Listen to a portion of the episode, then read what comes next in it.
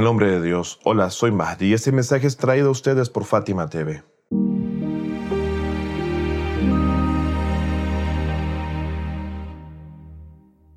¿Quién dice que deberías ir a Karbala cuando estés de buen humor?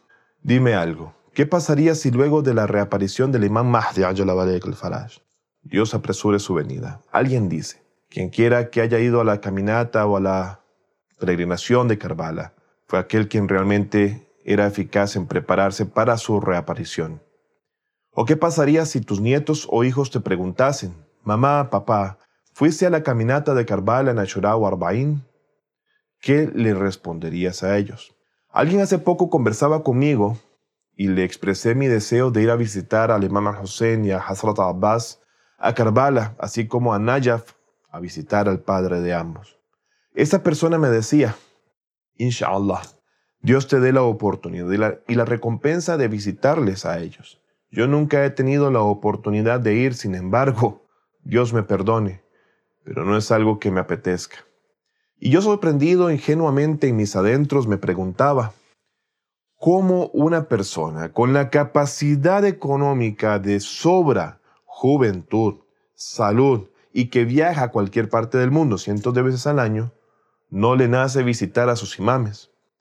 Pero es cierto, al final de cuentas, caí en razón y es que hacer una peregrinación es algo serio, especialmente poder ir al santuario de esos santos del Ahlul Bayt y hacerlo cuando estemos con verdaderas condiciones para hacerlo.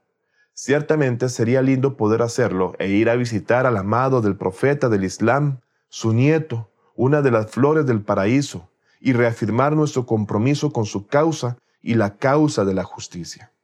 Así que en medio de ese sentimiento le dije a esa persona, ten por seguro que te gustará ir. Y en verdad que cuando vayas a Karbala deberás estar preparado para decir, estoy listo para tu auxilio, oh imán.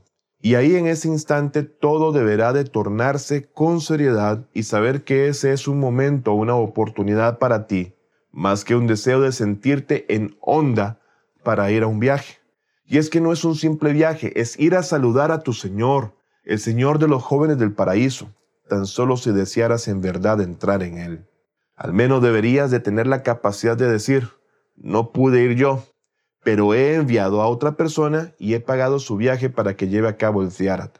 Esta persona a quien he enviado está con juventud y tiene la capacidad para llevar a cabo la travesía y caminata y estar presente en el santuario de Abba Abdillah al-Hussein salam con tal de que este año no se encuentre vacío. Oh imam, en verdad estoy dispuesto a ayudarte de alguna manera para que no sea olvidado tu sacrificio en el camino de Dios.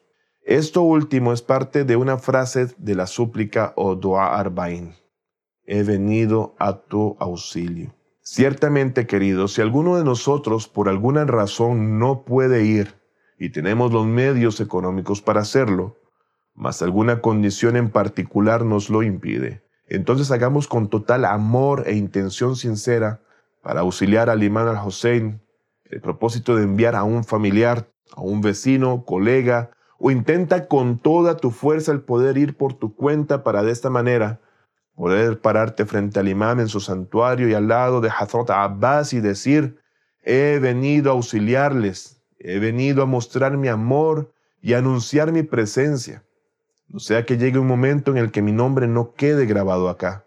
Quiero darte unos cuantos datos extraños e interesantes, con los cuales cualquiera puede quedar sorprendido eh, y asombrado incluso hasta el final de los tiempos. Y es que existen grupos religiosos dentro de los mismos musulmanes que llevan a cabo reuniones, celebraciones, bodas, nacimientos, festejos durante todo el año, pero no hacen nada durante el Ashura o el Arba'in.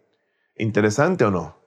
Se esfuerzan, gastan energías, eh, recursos con gran ahínco para llevar a cabo sus actividades particulares, en sus reuniones, clases, ceremonias diversas, pero llegando el momento para elogiar al imam al-Hussein, sus familiares y compañeros martirizados, se dicen ellos a sí mismos, ya otro los hará e irán a su encuentro. ¿Eres tú acaso uno de esos? Se cuenta que el imam al-Sadiq salam se encontró con uno de sus amigos y le dijo, Hey fulán, he oído que hay algunas personas que nos aman y nos siguen, pero no han estado presentes en Karbala durante al menos cuatro años. A lo que el hombre amigo del imam al-Sadiq salam le dijo, Ciertamente es así, muchas gentes son así. Entonces el imam Sadiq dijo, ¿qué le dirán esas personas al mensajero de Dios?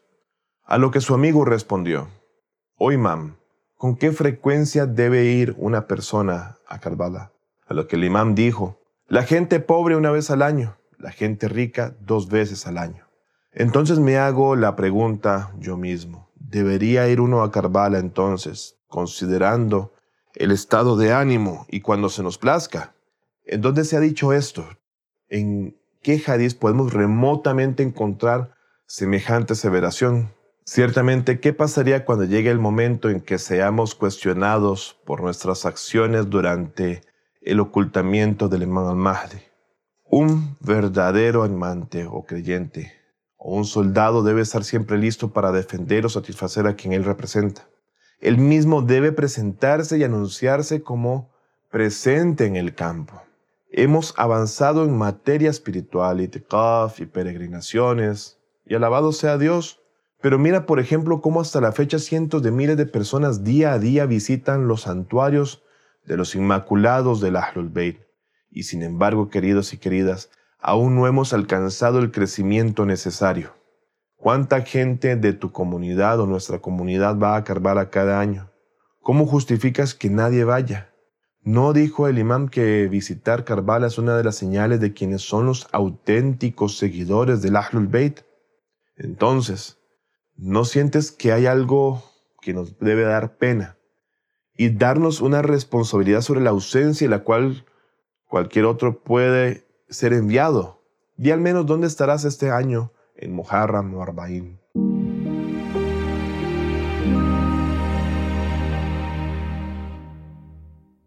No me queda más que despedirme agradeciendo su compañía y atención una vez más en este espacio. No me voy sin antes agradecer todos sus comentarios y que nos, nos retroalimenten y nos alimenten con su información, que compartan los videos, que se suscriban al canal y si no lo han hecho, háganlo Síganos para no perderse de ningún encuentro. Ruego a Dios que les otorgue lo mejor de esta y la otra vida tanto a ustedes como a sus seres amados. Por favor, cuídense y hasta pronto. Assalamu alaikum wa rahmatullahi wa barakatuh. Fátima TV. Saberes que iluminan el alma.